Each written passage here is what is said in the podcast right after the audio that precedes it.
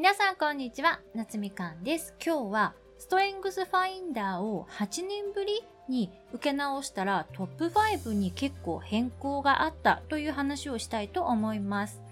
以前も別のエピソードでご紹介した自分の強みを知るためのツール、ストレングスファインダーなのですが、ふとしたきっかけでもう一度やり直してみたいなって思ったんですよ。で、先週ね、再度受けてみたらですね、トップ5の資質のうち着想と最上志向はそのまんまだったんですけれども他の3つが変わっていまして活発性学習欲自我というね資質になっていました。で改めてこの資質のね詳細を見てみたらですねまあ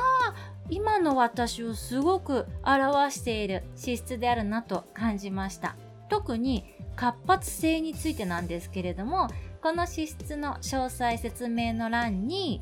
心の奥深くでは行動だけが有意義であると知っています。行動だけが何かを起こすことができるのですって書いてありましていや本当にそうだなと思いますよね。私は自分が能力がね高いっていうのはあんまり感じていなくてもともと持っている能力自体はまあ平々ボンボンというか普通かなと思っていますでも打席に立ってる回数とか興味があることすべてに対して起こしてきた行動の回数は他の方よりもね圧倒的に多いっていう自負がありますね。さっきお伝えした活発性についての説明文にもある通りたとえどんなに良いアイディアを持ってたとしてもそれを行動に移さないと全然意味がないって思っていて頭の中でいくら精度高く成功できるイメージがあっても実現しなきゃそれって存在していないのと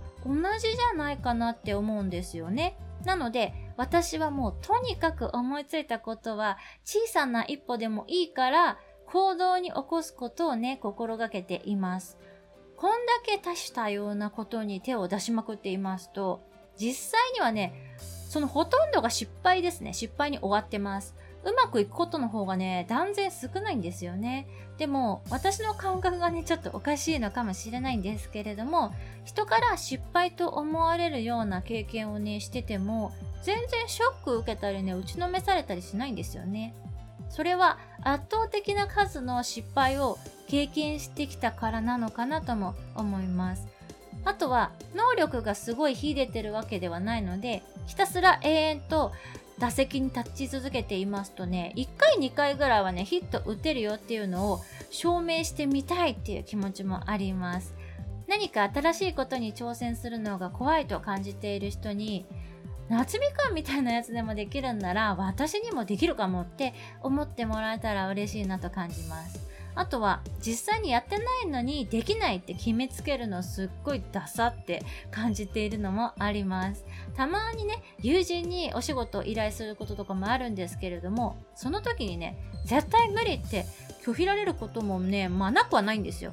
でもこちらとしてはこの人というかあなただったらこの仕事は多分できるだろうとある程度見込みがあるからお願いしてるんですけれどもやっても見ないでね全力で無理って言われちゃうとあ声をかけた私が悪かったなって 感じちゃうんですよね。それってすごくもったいないこと、機械損失だと思うんですよ。なので私はできるかできないかっていうのはとりあえずやってみてから判断するっていうのをね、今後も私自身心がけていきたいですし、頭に浮かんだアイディアはなるべくすぐにね、まず一歩行動に移していきたいなと思います。それではまた次のエピソードでお会いしましょう。バイ